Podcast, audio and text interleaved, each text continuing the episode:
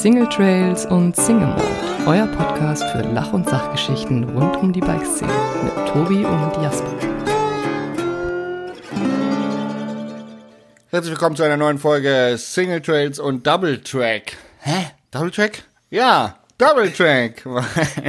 Heute reisen wir zurück in die Nostalgie und sprechen über die Vergangenheit und zwar von der Treppe zum Double, glaube ich, heißt unsere Folge. Und ähm, ich war früher absoluter Double-Track-Fan. Das waren die dicksten Felgen, die es damals auf dem Markt gab. Also, herzlich willkommen zu einer neuen Folge. Tobi Wogon am anderen Ende. Hallo, hallo, hallo. Ähm, ja, auch von meiner Seite ähm, ein herzliches ähm, Guten Morgen, weil wir nehmen tatsächlich wieder früh morgens auf, oder so halb früh morgens auf alle Fälle.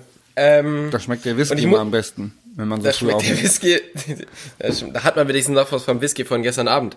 Ja. Ähm, genau, ich war kurz ein bisschen verunsichert, was du mit Double Track meinst, aber durch deine unglaublich gute Erklärung habe ich es jetzt auch verstanden. Geil. Hattest du Double Tracks? Äh, ja, ich glaube schon, ja. Geil.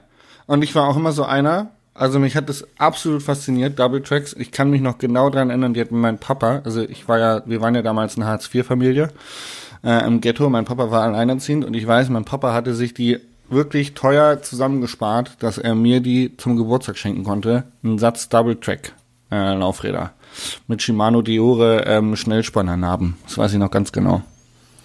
Das waren Zeiten. Das ist ja sehr lieb. Ähm, in was für einem Rad hattest du das drin? in einem CMP Firestorm. das, also die Leute, die den Poison Bikes Versand noch kennen. Ähm, Poison Bikes hatte eine eigene Marke. Ähm, also es gab dieses CMP und es gab eben Poison Bikes. Und ich glaube, CMP war so eine Untermarke oder eine von diesen 0815 Taiwan Label Marken. Und äh, von denen hatte ich dann so ein weißes Bike. Das war aber ein Hardtail, oder? Es war ein Hardtail. Ja, es war ein ja. Hardtail. Hardtail mit einer äh, RockShox Psylo. Das ist eine Cross-Country-Gabel gewesen. Die hat so einen total abgespaceden Fender gehabt. Ähm, vorne drin. Das war ziemlich, ziemlich urige Zeiten. ähm, genau, wir sprechen nämlich heute über ähm, von der Treppe zum Double, ähm, über unsere Zeiten, wie es anfing mit ähm, Mountainbike-Fahren, mit dem Springen und ähm, welche Parallelen vielleicht auch äh, zu heutigen Kids da sind ähm, oder auch was Fabio Wiedmann mit seinem Trial-Stuff da wieder ausgelöst hat. Genau. Tobi. Mit was für einem... Ja? Wann hast du denn so richtig angefangen, Mountainbike zu fahren und wie bist du eigentlich dazu gekommen? Ähm, bei mir war das ähm, so, ein, so ein klassisches Buddy-Ding. mein äh, bester Freund damals, der Oskar, der Oskar Mangelsdorf, das ist der Sohnemann von Stefan Mangelsdorf, den vielleicht ein paar Leute kennen. Ähm, der wird heute wahrscheinlich häufiger erwähnt werden, weil der zu meinen Anfangszeiten sehr, sehr viel für mich getan hat. Und der Oscar hat von seinem Dad, der war auf irgendeiner Freizeitmesse und hat da, also der war schon immer so Fahrradaffin, vor allem Rennrad. Ähm, zu den Zeiten, das war ja dann ähm, Ende der 90er, aber auch schon Mountainbike-affin.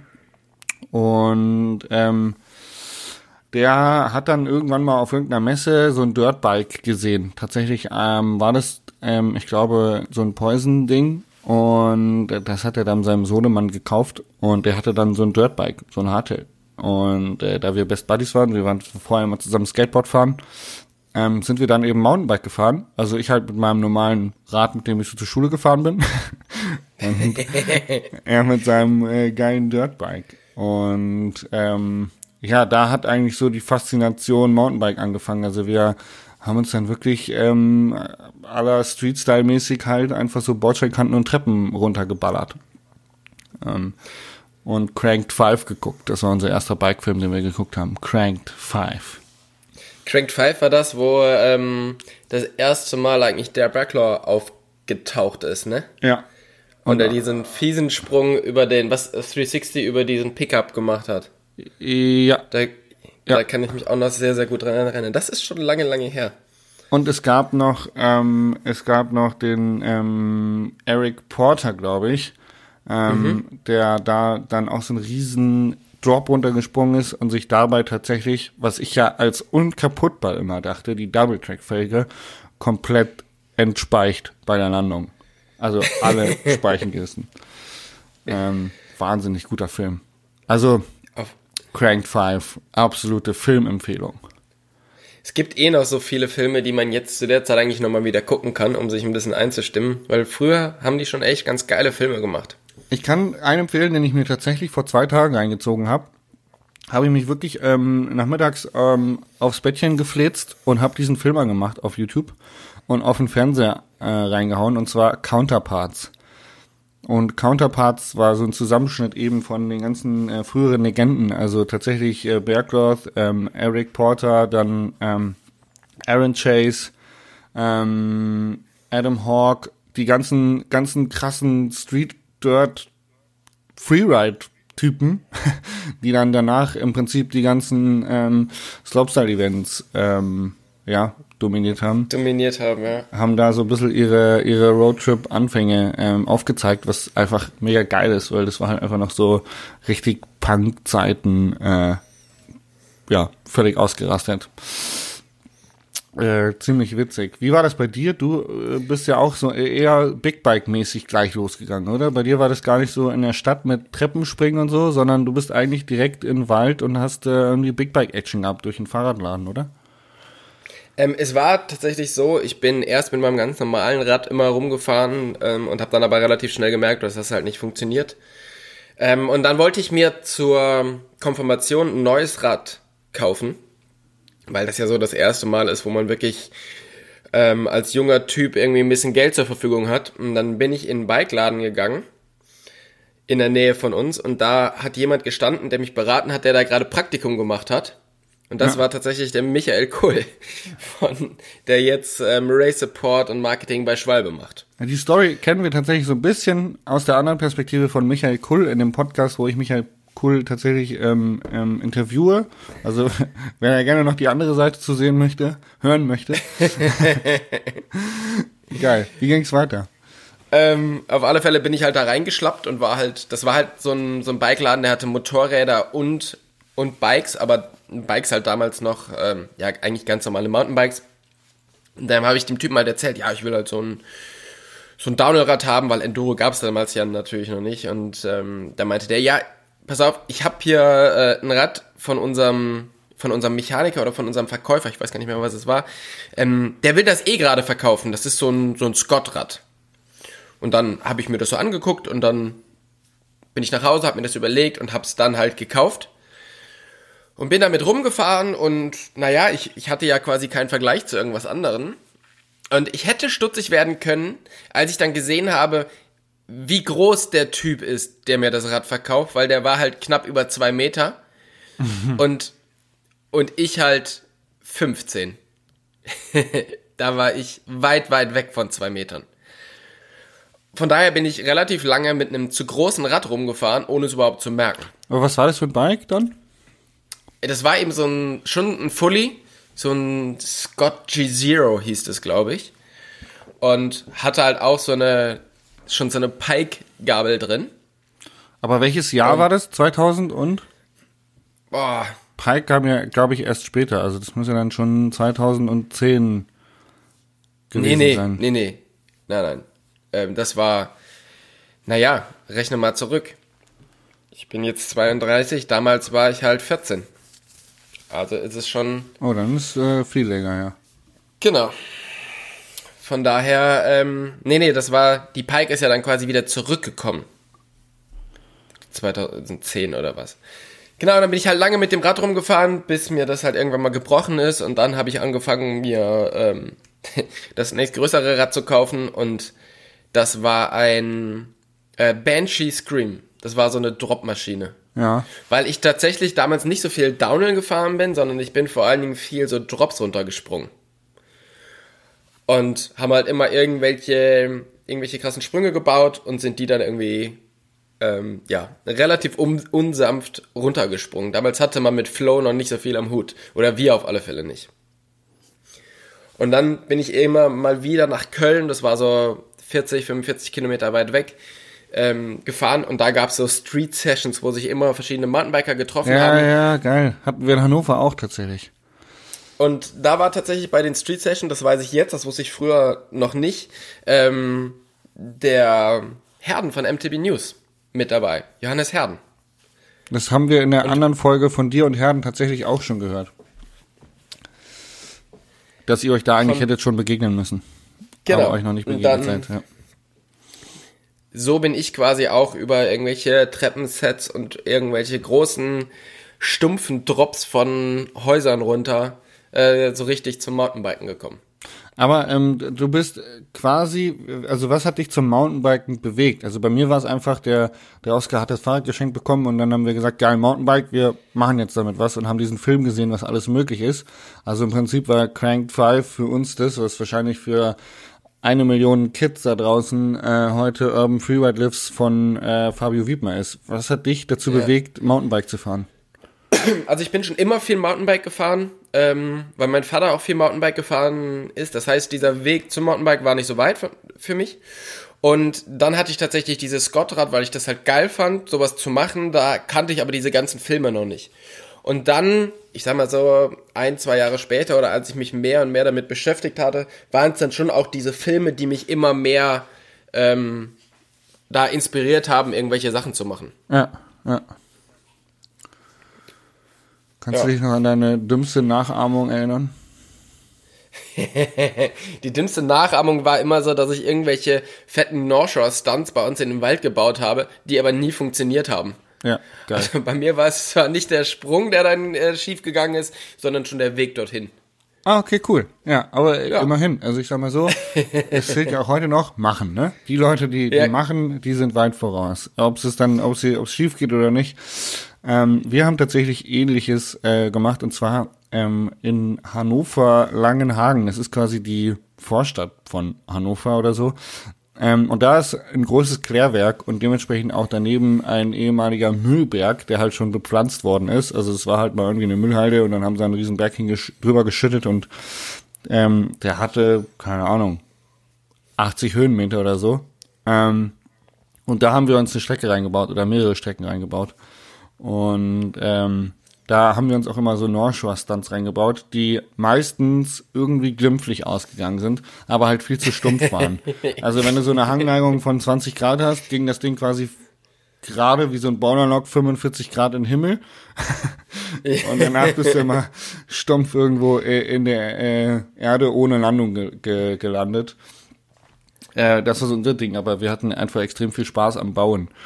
Und, äh, ja, aber vor allen Dingen halt äh, Takeoffs und um Landung hat man sich damals noch nicht so richtig geschert. Nee, es war einfach nur der Sprung war wichtig und die Flugzeit war wichtig. Und ich erinnere mich tatsächlich noch an meine aller, allererste Airtime. Ähm, das war ähm, hinter der Schule gab so einen Hügel, einfach nur so einen Hügel, der irgendwie kurz hochging. Es war wie so ein wie so eine Senke quasi. Und ich habe halt einfach komplett im Sprint angetreten, was ging, und habe halt versucht abzuheben und bin halt original 30, 40 Zentimeter geflogen und es hat sich halt angefühlt, als ob ich eine Stunde in der Luft gewesen wäre. ich war so hyped, dass ich äh, gerade mit beiden Rädern abgehoben bin. Ähm, das war ja immer irgendwie crazy, wenn jemand mit beiden Rädern in der Luft sein konnte. Äh, Vorderrad anheben war ja easy, aber wenn beide Räder in der Luft waren, das war, das war sick, Alter. Fliegen. Das war sick. Und ähm, ja, so haben wir dann angefangen und uns da Sprünge in den Wald gebaut. Und jetzt kommt die äh, legendäre Geschichte, wie ich zu meinem ähm, ersten Mountainbike ähm, gekommen bin oder wie es dazu kam, dass ähm, mir der Stefan Mangelsdorf da finanziell aus der Patsche geholfen hat. Und zwar haben wir zu dritt eine Mountainbike-Tour gemacht, also Oskar, sein Vater, Stefan und äh, ich. Und wir waren am Müllberg eben und wollten ihm unsere neu gebaute Strecke zeigen, wo wir natürlich super stolz drauf waren. Und da hatten wir ein so ein kleines Road Gap, also das war ungefähr einen Meter lang über so einen kleinen Weg ähm, drin. Und ähm, das bin ich dann gesprungen und ich hatte zu der Zeit, zu dem Zeitpunkt eben so ein Walmart-Fahrrad. Damals gab es noch Walmart bei uns. Ich weiß nicht, ähm, gibt's mhm. ja auch schon nicht mehr in Deutschland, glaube ich. Ähm, auf jeden Fall hatte ich so ein Walmart-Fahrrad tatsächlich. Und ich bin dann da dieses Gap gesprungen. Ähm, und bei der Landung hat's mir halt einen Steuersatz kaputt gemacht. Und ähm, jetzt so ein bisschen der traurige Teil der Geschichte, wenn man so Hartz-IV-Kind ist, ne, dann ist einem das immer unangenehm, dass man kein Geld hat. Und mir war das halt extrem unangenehm, dass jetzt mein Fahrrad irgendwie kaputt gegangen, gegangen ist. Und ähm, ich wollte das jetzt nicht zeigen. Und dann habe ich halt einfach so getan, als ob alles okay wäre, aber wenn der Steuersatz halt klemmt, dann lenkt man halt die ganze Zeit so eckig. Kennst du das? Ja. Und wir sind dann weitergefahren Richtung Isernhagen zum Seehaus und wollten dann da irgendwie ähm, auf den Kuchen anhalten. Ähm, und auf dem Weg dahin, ich weiß gar nicht mehr warum, aber irgendwie, entweder wegen dem Handy oder wegen der Jacke zumachen, auf jeden Fall hatte ich kurz irgendwie beide Hände vom Lenker. Oh. Und, und das, das, der Lenker war halt nicht ganz gerade. Und ich bin einfach stumpf in so einen Lattenzaun links reingefahren. Und habe mich halt komplett in diesen Zaun eingewickelt. Und äh, die alle so, hä, was war jetzt denn los? Und dann habe ich das halt erzählt, dass mein Steuersatz da irgendwie, also dass mein Lenker klemmt, habe ich gesagt. Ich wusste ja nicht, dass es da einen Steuersatz gibt, soweit kannte ich mich noch nicht aus. ähm, und das war der Punkt, wo Stefan gesagt hat, Mensch, der Junge hat Talent und äh, der hat aber keine Kohle. Ähm, und der hatte mir dann auf der Jugendweihe, das war quasi die Konfirmation für äh, Nicht-Gläubige, also der Oscar hat Jugendweihe gemacht, ich habe sowas gar nicht gemacht. Ähm, aber auf der Feier von seiner Jugendweihe eben ähm, hatte er mir dann angeboten ähm, unter vier Augen so, hey, wenn ich doch, wenn ich doch Bock hätte und äh, mir das Mountainbiken Spaß macht, könnten wir darüber sprechen, dass er mir quasi das äh, ein Mountainbike kauft und ich das bei ihm im Garten als Gärtner abarbeite. Und ähm, ja, so bin ich dann quasi zum ersten Mountainbike gekommen. Genau. Und das ähm, hatte dann Und zum Gärtnern. Tracks. Ja, genau. Das war eigentlich ziemlich witzig. Ja, ich bin tatsächlich auch ähm, durch einen Freund mehr und mehr ins Radfahren reingekommen, und zwar durch äh, Per Beinburg. Der hat damals noch bei, den kennst du auch, ne? genau. Ähm, der hat damals noch bei Coratec im Außendienst gearbeitet, das ist auch schon Ewigkeiten her. Und der hat tatsächlich, den habe ich in einem Bikeladen getroffen bei uns, weil der hat da gerade irgendwie was hingebracht, ähm, irgendwelche Räder ausgeliefert oder sonst irgendwas. Und ich bin halt da rein und wollte irgendwelche Protektoren kaufen. Ja. Und dann hab- bin ich so ein bisschen mit ihm in ein Gespräch gekommen und dann meinte er, ja, er hätte auch noch so Danis-Protektoren und die könnte ich ihm, könnte ich ihm abkaufen. Die Klassiker mit dem Netz, oder? Die richtig geilen mit dem Netzhemd. Genau, die, ja, nee, ähm, es ging mir erstmal nur um Knieprotektoren. Ähm, aber genau, diese, diese grauen. Die hatten ja auch schon so Netz, äh, zumindest äh, hatten diese ja, ja, Netzoptik. Ja, ja, ja. Ja, genau. So, und ähm, dann habe ich gesagt, ja, super, so gebrauchte Protektoren, ja, mega gut und so. Und ähm, ja, jetzt sind wir hier 17 Jahre später. Ich habe irgendwie die Protektoren immer noch nicht bekommen, aber wir sind tatsächlich sehr, sehr gute Freunde geworden. und der hat mich tatsächlich über mit hingeschleppt und hat mich auch immer super unterstützt. Und ähm, ja, ohne den wäre ich sicherlich auch nicht, ähm, nicht so ins Mountainbiken reingerutscht, wie, wie ich das bin. Und tatsächlich telefoniere halt immer noch fast jeden Tag mit dem. Ja. Ähm, also daraus hat sich halt eine super gute Freundschaft entwickelt. Ja, geil. Sehr, sehr geil. Ja, mit Stefan bin ich auch noch in Kontakt. Der wohnt zwar in Hannover und ich in Bayern, aber tatsächlich, äh, wir machen noch ab und zu mal was zusammen und telefonieren noch regelmäßig. Nur, nur, dass Per mittlerweile so gut wie gar kein Rad mehr fährt und Stefan ja mittlerweile sogar Weltmeister geworden ist. genau. Mit dem, mit dem Unterschied. Krasse Story. Ähm, warst du damals auch so ein Typ, der ähm, Fahrräder dann immer ähm, äußerlich beurteilt hat? Also alles, was aussah wie viel Federweg, war schon mal grundsätzlich geil. Und ähm, Also- alles, was dicke Reifen hatte, war auch geil. Und was schwer war, war gut. Ja, also wie gesagt, ich bin dann Banshee Scream gefahren. Ich glaube, das war aus dem Vollmaterial gefräst. Äh, weil das Ding war halt einfach super schwierig und da hatte ich eine, mir irgendwann, also ich habe mir das immer so Stück für Stück zusammengebaut, habe dann diesen, diesen Scott-Rahmen ausgetauscht gegen das und habe dann irgendwann die Pike ausgetauscht gegen eine Monster T. Geil. Ähm, die ganz große, die 30 die- Zentimeter. Nee, die 20 Zentimeter. Aber die hätte eigentlich auch super in, in ein Motocross-Bike gepasst. Ja. Und die war dann, richtig fett. Dann gab's irgendwann das, ähm, es gab eine Marke, die damals noch Bikereifen gemacht hat, Nokian, und die hatte den Gasalotti 3.0. Ja. Und das war halt einfach so, was man jetzt Plus-Tire nennt, war das halt damals einfach so, Das Ja, war das komm. Ultimum an Downhill-Reifen, was es gab. auf, auf alle Fälle, wenn du das ha- hattest, warst du optisch auf alle Fälle der coolste. Es hat sich halt mega scheiße gefahren. Ich finde, das ist so ein bisschen wie Faszination Monster Truck gewesen. Also Ja, ich, genau. ich hatte, ich war absoluter Fan von Double Track, aber insgeheim war eigentlich mein Traum immer, eine hinten eine 24er Double Wide Felge drin zu haben. Also hinten kleiner als vorne ist schon mal cool, weil das war beim Big Hit so, also Specialized Big Hit. Und Hinten ähm, 24, vorne 26. Genau, und ich hätte am liebsten hätte ich echt so eine Double Wide Felge gehabt. Die war nämlich noch mal schwerer und dicker als die Double Track Felge. Aber ähm, ja. habe ich leider nie, hat, hat sich nie er, ergeben. Bin immer Double Track äh, geblieben. Und ich muss sagen, ich habe, ich fand es immer absolut faszinierend. Also was mich an Mountainbikes oder an Fahrrädern allgemein, als ich angefangen habe zu, zu fahren, fasziniert hat, war diese Lücke.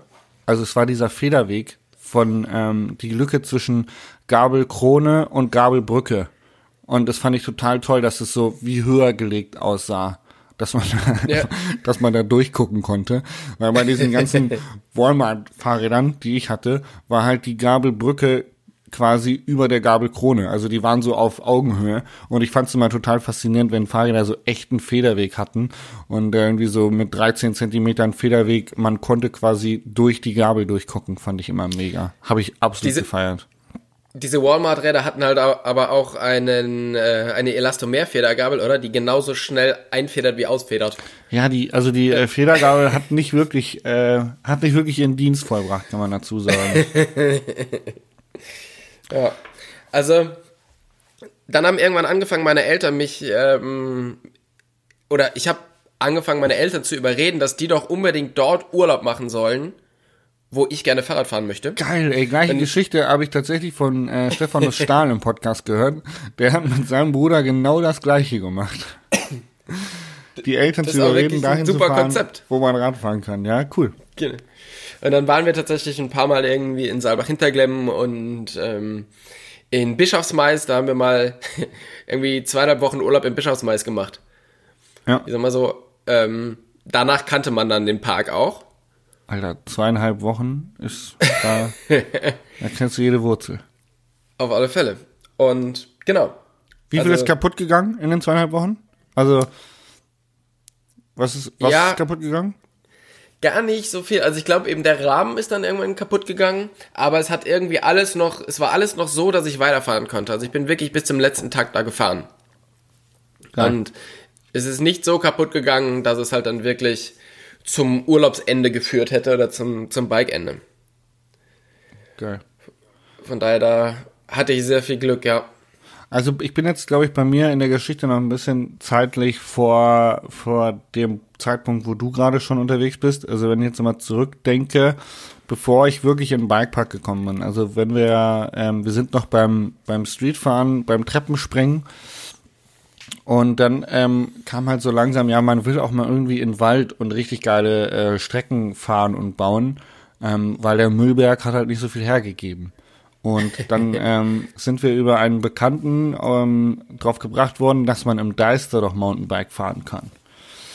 Und ähm, seit meinem ersten Besuch in Wenigsen im Deister, ähm, bei der ultimativ legendären Strecke, dem äh, Grab Trail, habe ich dann tatsächlich jedes Wochenende, wirklich jedes Wochenende im Deister verbracht. Ich habe immer ähm, zu Hause dann vorgekocht, habe mir eine Tupperbox mit Nudeln gemacht und bin jedes Wochenende in Deister gefahren.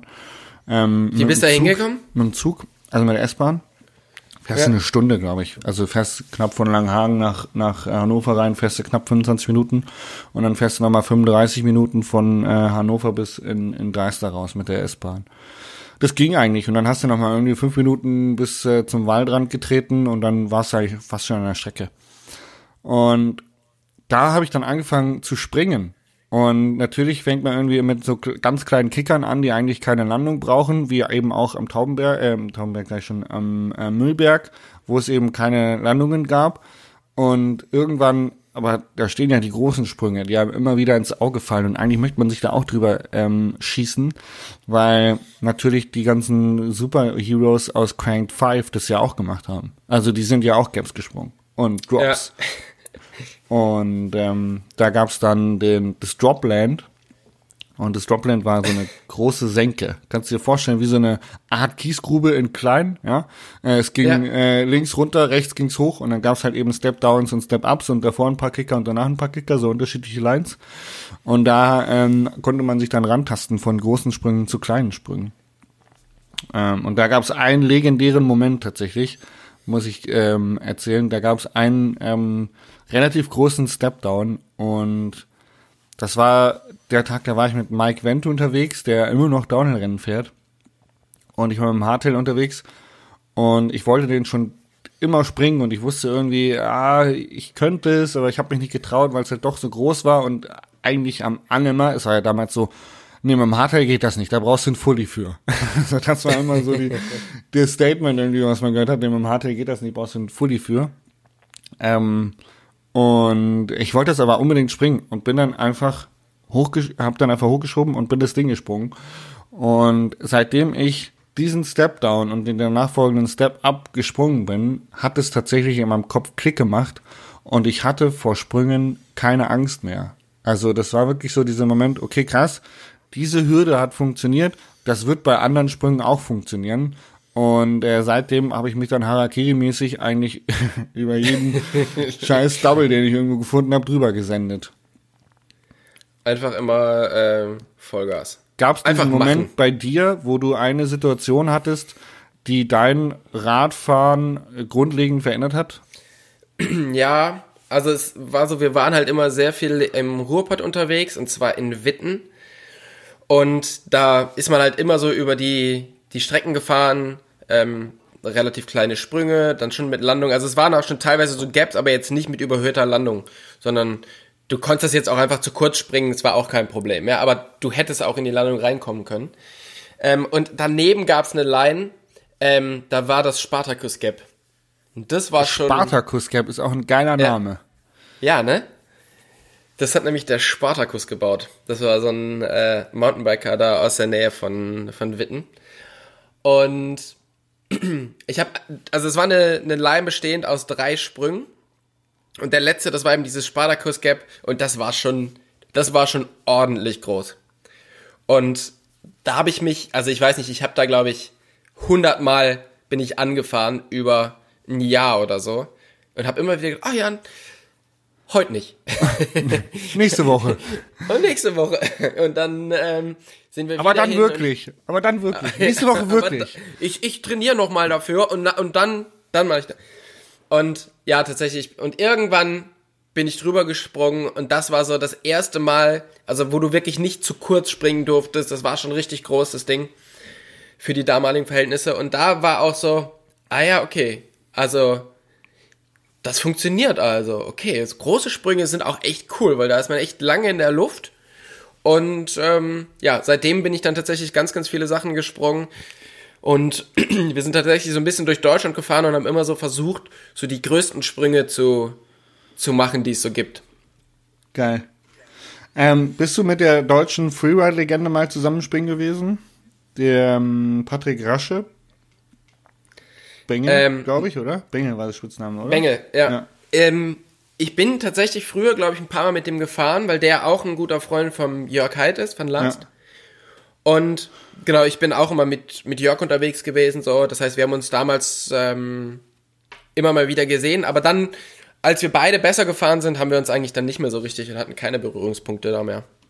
Er ist ja tatsächlich einer der wenigen deutschen, ja, ich meine mittlerweile, klar gibt's äh, viele Slopestyler, die eben auch äh, Big Air machen oder klar müssen. Äh, äh, Brauche ich jetzt äh, nicht äh, erwähnen, dass der Lukas Knopf, der wahrscheinlich viel größere Sachen springt. Aber Patrick Asche war einer von denen, der diesen, diesen Rampage Freeride Lifestyle so gelebt hat. Und ähm, das war einer der, der ganz wenigen, der das so ähm, gelebt hat. Also wer sich das mal angucken möchte, das heißt Outlaw Diaries. Ähm, Patrick Rasche Bengel, ähm, ziemlich, ziemlich cool. Der äh, verkörpert, glaube ich, das, wovon wir die ganze Zeit reden, von diesem ultimativen Kick, was Airtime angeht. Das hat der wirklich äh, quasi bis ins Detail ähm, gelebt, wo wir dann irgendwann Rennfahrer geworden sind äh, und gesagt haben, Airtime ist schlecht. Also wir müssen, wir müssen die Sprünge wegdrücken. Das ist ganz wichtig. Airtime muss weggedrückt werden. Ähm, genau. Jetzt ist so Und- ganz, ganz viel. Ach so, ja, wolltest du noch was sagen? Nee, ich wollte eigentlich äh, eine Überleitung beginnen, aber Ja. mach du gerne. Wollte ich auch. Wo wolltest du denn Okay, hin? dann ich wollte zu ich wollte tatsächlich von äh, Treppensets über Doubles bis was hat auch vielleicht mal nicht funktioniert. Ja. Also was sind so deine Sachen. größten was sind so deine größten Stürze oder Misserfolge beim Springen gewesen? Ähm, es gab ähm, im, Di im Deister gab es ein Gap, das war riesig groß. Das war oben am Einstieg vom Grabtrail und ähm, ähm, das bin ich mal gesprungen und ich weiß, dass ich das einmal gemacht habe und nie wieder, weil das so ein Moment war, wo ich wusste, ich hätte bald sterben können. Das war irgendwie tatsächlich so ein, so ein 10 Meter Ding oder so, also riesig groß. Für damalige Verhältnisse war einfach über so ein Findling war der Absprung gebaut und dann ist man über so einen Bach gesprungen und äh, auf der Heute sind ja 10 eben- Meter gar kein Problem mehr, aber damals war das echt groß. Ist wirklich so, oder? Also finde ich schon. Äh, Ich dem- finde, mit 10 dem- Meter sind auch immer noch ganz gut. Also, Okay, na gut. Ähm, auf jeden Fall bin ich da einmal drüber und es war wirklich äh, haarscharf, dass ich nicht mich komplett ins Krankenhaus geschossen hätte.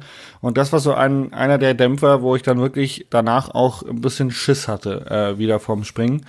Ähm, Einschläge hatte ich viele, aber die haben mich eigentlich nicht immer sonderlich tangiert. Ich war ja so ein wie so ein Lauch, ne, so eine Gemüsestange, die kannst du ja auch nicht durchbrechen, die verbiegt sich immer irgendwie. Wie so eine Katze bin ich auch immer irgendwie auf den auf den Füßen gelandet. Also ich habe echt, äh, ich kann mich jetzt nicht an irgendwie einen, eine fiese, krasse Verletzung äh, zurückdenken, bei der ich dann irgendwie länger, längere Zeit außer Gefecht war. Gab es eigentlich in meinen Anfängen nicht, ne? bei, bei mir gab es auch nicht so richtig schlimme Verletzungen. Aber es ähm, gibt schon Fails, die sich so auf verschiedenen Ebenen auf, äh, abgespielt haben. Und eine ähm, persönlich sehr schlimme Erfahrung von mir war tatsächlich, als wir, das war noch bevor der Bikepark Winterberg aufgemacht hat, waren wir immer in Willingen fahren. Da gibt's, diese Strecke gibt's ja heute noch. Ähm, und das war damals so die einzige Bikestrecke oder die einzige liftunterstützte Bikestrecke. So, und dann sind wir da hingefahren, es hat immer alles ganz gut funktioniert. Aber wenn, wenn du da halt echt ein paar Mal runtergeknallt bist als äh, kleiner Junge, dann hast du halt auch irgendwann keine Kraft mehr so richtig. Ja. Und dann gab's unten kommt man ja an diesem Hotel raus und da gab's quasi den letzten Sprung auf dem Platz vor dem Hotel und dann gab's so eine so ein Holzzaun und du musstest quasi auf diesem Platz, auf diesem Schotterplatz ähm, bremsen und dann bist du quasi so hintenrum an diesem Holzzaun vorbei auf die Straße. Das war halt dafür da, dass du nicht geradeaus auf die Straße schießen konntest. So, und jetzt bin ich da halt schon ein paar Mal runtergefahren und war auch nicht mehr so ganz kräftig und zieh am letzten Sprung voll ab und zimmer das Ding so ins Flat, kann mit meinen Händen das aber nicht mehr abfangen, rutsch mit beiden Händen vom Lenker ab, knall quasi mit meinem Oberkörper auf den Vorbau und, und schieße einfach mit Vollspeed Richtung In Zaun. den Zaun. Nein, nicht in den Zaun, durch den Zaun. Scheiße. Der Zaun hat nachgegeben. Sei froh, sei froh. Und überall standen Leute. Und irgendwie habe ich es tatsächlich geschafft. Oben war so ein fetter, so ein fetter Balken und da drunter war halt so eine, so eine Latte. Und irgendwie habe ich es geschafft, tatsächlich durchzufahren, so dass ich die obere, den oberen Zaun nicht erwischt habe oder die, die obere dicke Querlatte, sondern nur die untere und bin halt einfach da durchgeschossen. Wahrscheinlich, weil ich halt auch schon so leicht schräg, leicht schräg war. Und stand dann auf einmal auf der anderen Seite oder lag auf der anderen Seite des Zauns und alle, die auf diesem Platz standen, haben halt einfach so ge geschaut, so, was genau war das? Was der ist hier gerade passiert? Wo wollte der hin? Ja. Ja, also das war mental ein sehr schwieriger Moment. Ähm, ein anderer schwieriger Moment war, da waren wir in Bonn zum, wollten halt auch ein bisschen Street fahren. Und mein Plan war, so ein relativ großes Treppenset in so eine Unterführung zu springen. Und dann habe ich meinen Kollegen Per dahingestellt und habe gesagt, hey, du musst schreien, wenn frei ist, wenn ich springen kann. Und der hatte immer so eine Kamera dabei und hat immer alles gefilmt. Und ich nimm, bin halt quasi so am Anlauf und mein so, ja, kann ich jetzt fahren? Und ich sehe ihn aber nicht. Und ich habe gedacht, er schreit ja. Er hat aber nein geschrien. Oh. Also bin ich, ich bin voll angetreten, bin am Treppenset an, abgesprungen oben und habe dann gesehen, oh, es ist ganz schön viel los hier. und bin halt wirklich so ziemlich dicht am Kopf von so einem Typen vorbei in die Treppe rein. also es hat tatsächlich geschafft, dass ich, äh, oder ich habe es geschafft, in die, ins zweite Treppenset reinzukommen und bin aber dann unten irgendwie, weil so viel los war unten auf dieser Platte, so ins Straucheln gekommen und bin so weggerutscht und habe tatsächlich zwei Leute mit abgeräumt. Nice. Die haben sich mhm. bedankt, oder? Die haben sich bedankt. Die, fand, die fanden es richtig gut. Der eine war tatsächlich so, äh, hey, ja, ja, ja, tut, tut, mir leid, tut mir leid, das, das, wollte ich nicht. Also der hat sich bei mir entschuldigt. Ja. Das fand ich, fand ich auch angemessen. Ja, fand ich auch. Also, ja, weil der stand mir quasi in der Landung. Völlig, also. völlig. Äh, äh, also wirklich, warum geht der da die Treppe hoch? Sorry, das ist eine Mountainbike-Strecke. Also da habe ich viel Glück gehabt, aber wir haben schon auch viel sehr dummes Zeug gemacht, muss ich sagen. Wo ich jetzt auch, wo ich jetzt auch wirklich denke, uiuiui. Treppensets habe ich mich nie getraut. Ich habe mich nie getraut, Treppensets zu springen und ich bin, ich ärgere mich richtig drüber, weil vielleicht wäre, hätte meine Karriere dann einen ganz anderen Lauf genommen mit Treppensets, weißt du? wenn man das guckt, was Fabio Wiedmer da heute alles springt, ich bin, glaube ich, äh, im Leben ein, zwei Treppensets gesprungen oder so, weil ich mich nie getraut habe. Ich fand diesen Beton, alles was Beton und Stahl war, fand ich immer erschreckend. Ich fand immer Wald gut. Im Wald habe ich mich alles getraut, aber so im, im Street-Style oder auch in der Halle oder in BMX-Halle, ich habe mich nie getraut, große Sachen zu springen. Ich habe das immer nur im Wald gemacht. Das ärgert mich. Ich, es ärgert mich. Ah, ja, es ist, ah. Jetzt ist ja deine Chance. wenn du jetzt wieder gesund bist, einfach mal eine einfach Karriere mal machen, als ja. ja. einfach mal machen. Das alte also, Hardtail aus dem Keller ausgraben und dann nochmal noch mal ein paar Treppensets springen. Richtig. Stellst du dich unten hin und rufst, ach nee, ich vertraue dir nicht. Würde ich auch nicht. ähm, Tobi, was, was ist denn jetzt, jetzt, wir müssen ja noch irgendwie einen Mehrwert mit auf den Weg geben und jetzt haben wir so ein bisschen unsere Anfänge vom Springen erzählt, aber wie würde man denn jetzt äh, ein paar Sprungtipps an unsere Zuhörer weitergeben? Ähm, ja, natürlich würde ich als allererstes mal einen Fahrtechnikkurs bei Jasper ja auch buchen, ähm, der mir das dann vernünftig beibringt. Aber das Corona, wir haben gerade, also okay, ah, ja, shit. kann ich mich nur, shit. kann ich, kann ich nur unterstützen, selbstverständlich. Fahrtechnikkurse bei Racing Skills, da lernt man, wie man Sprünge wegdrückt.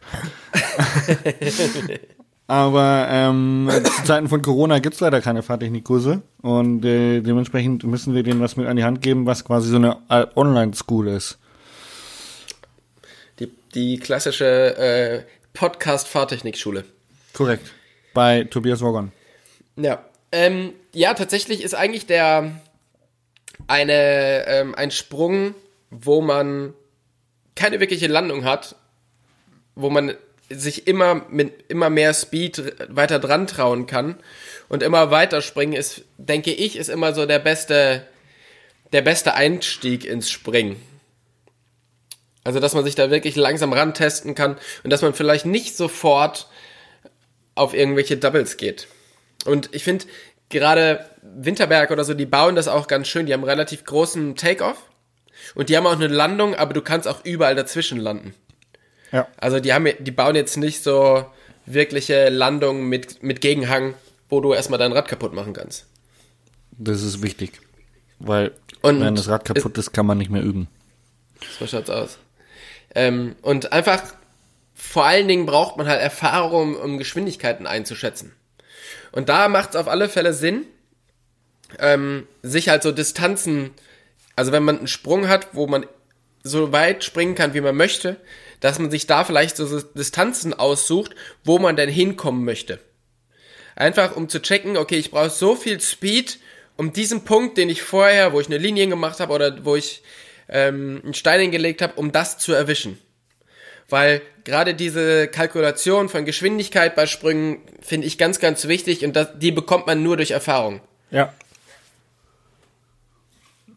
Ähm, ein Punkt dabei ist definitiv auch die, die Spannung im Oberschenkel. Weil ähm, wenn ich jetzt im Prinzip mich in einem, in einem Absprung befinde und ich mache einen Skispringer, also ich gehe von der Beuge in die Streckung auf dem Absprung dann ähm, ist es wie eine Art Abziehen. Also ich vergrößere den Impuls, den ich gebe, um abzuziehen. Ähm, wenn ich in den Oberschenkeln statisch bleibe, ähm, nutze ich quasi nur die, äh, das Trägheitsmassengesetz, um aus diesem Sprung äh, abzuheben.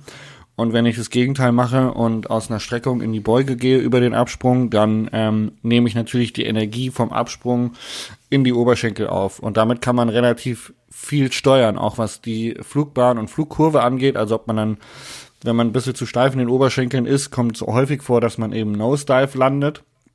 Und um dieses Gefühl. Und das möchte man gerne, das möchte man gerne vermeiden. vermeiden. Tunlichst vermeiden.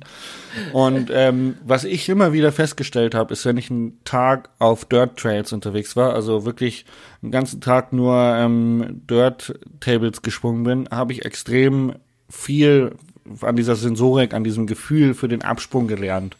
Und äh, wenn ihr tatsächlich mal im Bikepark seid oder was, dann nehmt euch ruhig mal eine, eine halbe Stunde Zeit und fahrt einfach nur im Übungsparcours äh, die Table Line ähm, oder wenn sie haben auch die die Dirt Line und übt das Springen in unterschiedlichen Größen, Varianten, Geschwindigkeiten, weil ähm, das ist einfach ein Gefühl, was ähm, ihr am Ende auf dem Absprung seht, okay, der ist ein bisschen steiler, da muss ich jetzt mich ein bisschen mehr so verhalten.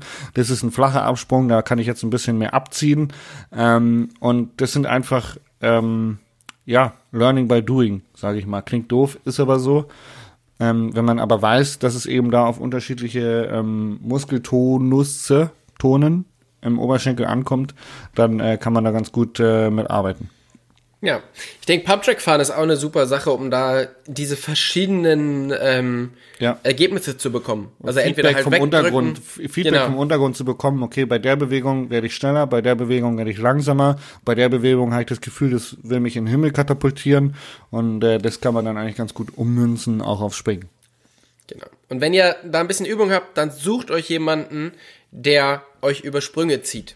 Genau, dem ihr sich unten vertraut. hinstellt und sagt, ihr könnt fahren, obwohl genau. ihr nicht fahren könnt, frei. oder das aber filmt. Did you say no or did you say go? Genau. Ja. Ähm, da habe ich noch eine ganz gute Geschichte zu. Und zwar waren wir, ähm, war ich mit ein paar Freunden in, in Kanada unterwegs und dann sind wir nach Kamloops gefahren. Weil Kamloops ist ja in den ganzen Bikefilmen, die, die wir gerade schon angesprochen haben, da sind ja diese riesigen Sprünge in dieser Steppenlandschaft. Und ich habe mir das immer so vorgestellt, also Matt Hunter kommt von dort, und ich habe mir das immer so vorgestellt, als ob Matt Hunter und äh, Graham Agassi mit ihren Mopeds oder mit ihren Pickups stundenlang rausfahren in die Wildnis, um dann dort irgendwelche Sprünge zu bauen. Ist aber nicht so. Sondern es gibt quasi das Gelände hinter der Bike Range und das ist jetzt, weiß nicht, lass das mal zehn Fußballfelder groß sein. Und da ist wirklich jeder Sprung aus Kamloops von Cranked 1 bis Seasons und alle sind tatsächlich so nebeneinander gebaut. Und das ist wirklich so ein, ein wahnsinniges äh, Sprungwunderland. Und da sind wir eben auch hingefahren und haben uns das angeschaut. Und dann war so ein Typ da, den man auch aus den Bike-Videos kennt, ähm, Matt Brooks. Ich weiß nicht, ob dir das was sagt. Auf alle Fälle hat der uns halt so die verschiedenen Sprünge ge gezeigt und ähm, ist da ein bisschen rumgefahren und hat uns dann auch über diese Sprünge gezogen.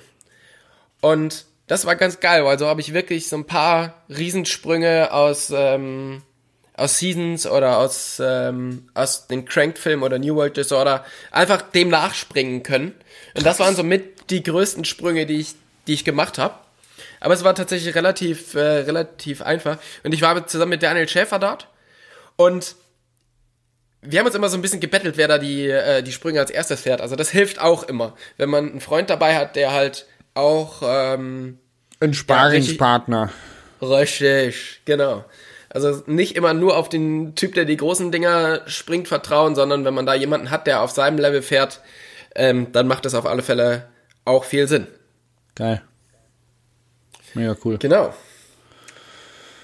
Ähm, so, dann würde ich sagen, ähm, wir, wir kehren mal wieder zurück in die Realität. Wir reisen aus der Vergangenheit wieder ins Hier und Jetzt und ähm, beschäftigen uns mit deinem Fail der Woche und deinem Lucky Shot der Woche, um diese gelungene Sendung abzuschließen. Mein Fell der Woche ist tatsächlich eine Idee, die letzte Woche oder ja doch letzte Woche aufgekommen ist. Und zwar ähm, sind mir jetzt einige Vorträge ausgefallen. Und auch so, Leute haben dafür schon Tickets gekauft oder ähm, sind halt irgendwie, ja, finden es halt schade, dass die Vorträge jetzt nicht stattfinden und haben jetzt auch nicht mehr so die Möglichkeit, den Vortrag zu sehen. Deshalb habe ich gedacht, ich mache das Ding einfach live, ich spreche das ein und gebe das als Online-Version raus. Ja, ja. Und ähm, habe das auch schon auf Instagram gepostet und das ist wirklich sehr, sehr gut angekommen. Alle Leute haben da Interesse dran. Und jetzt habe ich mich tatsächlich die komplette Woche hier hingesetzt, habe das zusammengeschnitten. Zum einen war das viel, viel mehr Arbeit wie gedacht. Mhm. Also ich habe wirklich die komplette Woche vor Premiere verbracht und habe das eingesprochen. Und zum anderen ist mir aufgefallen, es ist wirklich nicht so gut. Weil was man immer vergisst, ist, dass es ein Live-Programm ist. Und es ist super schwierig, ein Live-Programm online zu bringen, wenn du nicht diese Szenen von Publikum und wenn du nicht so Live-Szenen hast. Ja, wenn keiner lacht oder applaudiert, wenn du jetzt einen Witz machst oder so. Du brauchst ja auch Interaktion bei einer Live-Show. Wenn du genau. jetzt mal wieder irgendwie den, den Schwank erzählt hast, wo was schiefgelaufen ist, dann hat ja ähm, die Halle äh, angefangen zu lachen. Aber wenn das Lachen halt ausbleibt, dann ist das halt auch nicht witzig. Deswegen werden in diesen amerikanischen Sendungen ja immer dieser Beifallgeräusche eingeblendet. Ja, genau.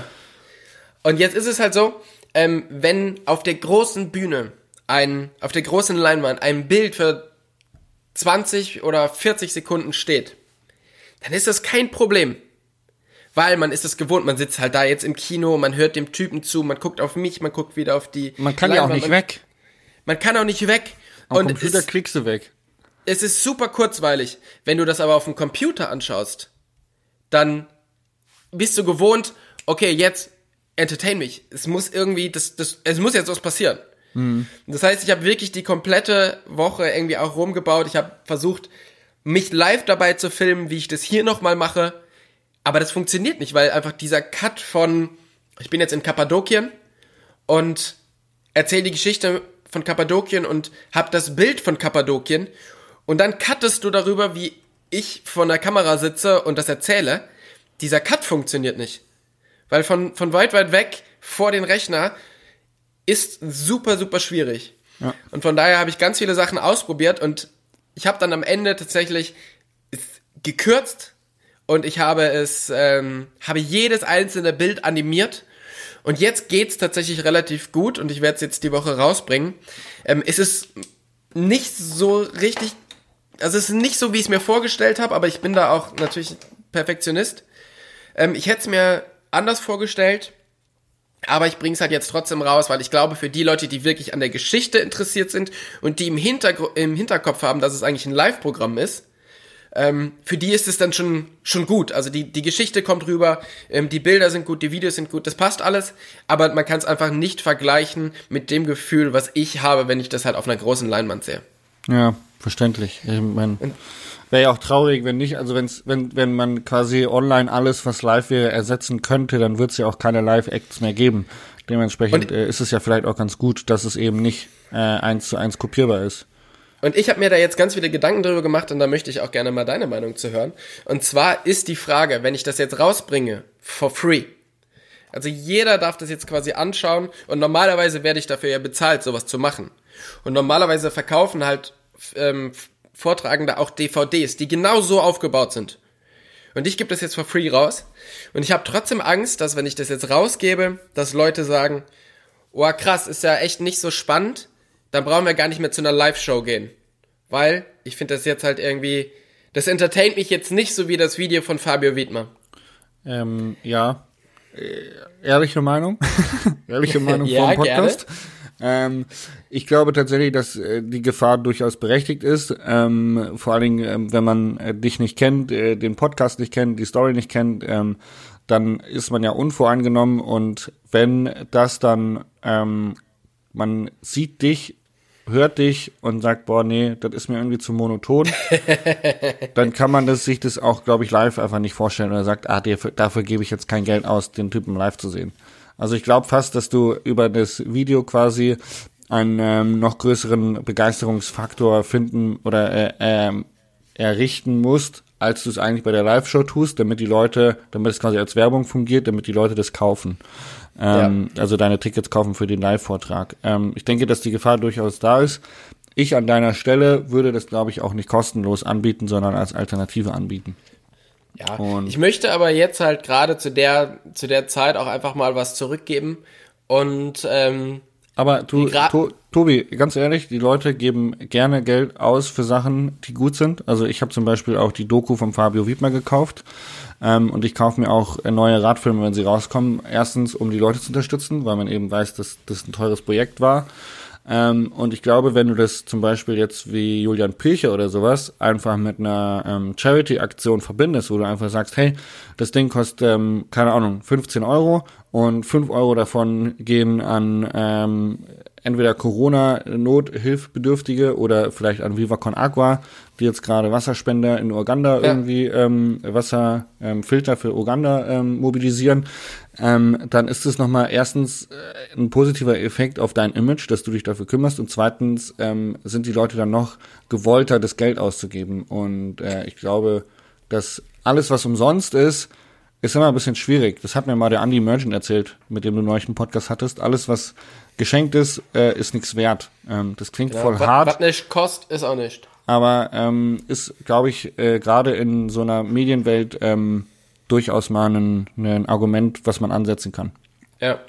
Also von daher, da habe ich mir eben auch schon drüber Gedanken gemacht, weil mich auch viele Leute angeschrieben haben, so von wegen, ja, sie wären aber bereit dafür zu zahlen, dass ich tatsächlich irgendwie einen Link einrichte, wo Leute dann ähm, was, was spenden können irgendwo hin. Ähm, Viva Con Aqua ist da immer eine super Sache. Ich denke, ähm, was vielleicht noch viel interessanter wäre, ist, wenn du das Ganze live machst mit Interaktionen über Zoom oder äh, solche ähm, Telekonferenzen, wo du einfach Video-Telekonferenzen anbietest und vielleicht ein, zwei äh, Live-Auftritte quasi von zu Hause aus steuerst. Ähm, stellst ja. ein paar schöne Lichter auf, erzählst die Story live und lässt es dann einblenden mit Bildschirmfreigabe, ja. die Videos vielleicht, äh, je nachdem, wie, wie lange dieser Corona-Shutdown jetzt hier noch ist, ähm, mache ich das tatsächlich auch nochmal. Jetzt bringe ich erstmal diese Version raus auf, äh, auf Vimeo. Ähm, ich mache es extra nicht auf YouTube, weil, wie du schon sagst, also es sollen schon auch die Leute sehen, ähm, die es jetzt angeht und nicht irgendwelche random Leute, die damit nichts anfangen können. Weil es ja. ist einfach kein Video, was du, was dich entertaint für, also bei was sich nebenbei entertaint. Hm. Sondern du musst dich wirklich hinsetzen und musst es halt angucken. Deshalb bringe ich das über, äh, über Vimeo raus und dann ähm, können es wirklich die Leute, die den Link haben oder die Leute, die den Link aus meiner Story bekommen, die können sich das dann angucken und ähm, damit, genau, Spaß haben. Tip top, klingt gut. Was ist dein Fail der Woche? Ähm, tatsächlich. ähm, mein Fail der Woche. Ich muss gerade noch mal überlegen. Ich hatte ihn gerade, aber er ist mir wieder entfallen. Tatsächlich. ich hatte den aber gerade. Verdammt. Ich mein Lucky Shot erstmal machen. Ja, mach noch mal, mach noch mal Lucky Shot. Ich hab den echt, fuck, es lag mir auf der Zunge, jetzt habe ich ihn einfach wieder vergessen. Verdammt. Also, mein Lucky Shot ist, ich habe diese Woche ähm, die ersten Designs von meinem Buch bekommen, an dem ich jetzt halt ja, ein halbes Jahr gearbeitet habe und ich habe das erste Mal jetzt meine Texte ähm, in gelayouteter Form gesehen. Und das hat mich sehr, sehr glücklich gemacht. Das war definitiv mein Lucky Shot. Geil. Das ist richtig gut. Ich glaube, mein Lucky Shot war, dass ich mein Auto verkauft habe. Hast du es verkauft? Der Opel ist weg. Ah, jetzt ist mir auch mein Fell wieder eingefangen. Er hat mich mit dem Auto zu tun. Du hast ähm, dein neues Auto schon kaputt gefahren? Nee, mein, mein Fail der Woche war, dass ich meinen Opel zu dem Verkauf eben vor knapp zweieinhalb Wochen geputzt habe. Ähm, dann hat er zweieinhalb Wochen rumgestanden. Äh, jetzt äh, sollte er abgeholt werden. Und dann habe ich gedacht, oh shit, der stand jetzt zwei Wochen. Ich fahre nochmal kurz zur Tanke, spritze den ab, hab den abgespritzt und habe gesehen, geil, die Frontscheibe hat einen Riss. ja. Schön. Und äh, ja, jetzt hat die Frontscheibe Riss. Und jetzt muss ich mich noch darum kümmern, dass äh, die ausgetauscht wird. Aber sie äh, kaufen das Auto. Okay. Hättest du es mal lieber dreckig gelassen, wäre es nicht aufgefallen. Fail der Woche und Lucky Shot in einem. Sie haben es trotzdem gekauft bei der Lucky Shot und der Fail der Woche war, dass die Frontscheibe kaputt war. Nachdem ich das Auto schon geputzt und hergerichtet hatte. Naja. Alright. So, in diesem Sinne ähm, ja. wünsche ich dir eine ähm, sehr, sehr schöne Woche zu Hause. Wir Danke. hören uns nächste Woche wieder. Sportfrei. Sportfrei. Tschüss. Und in diesem Sinne, tschüss, ciao, ciao.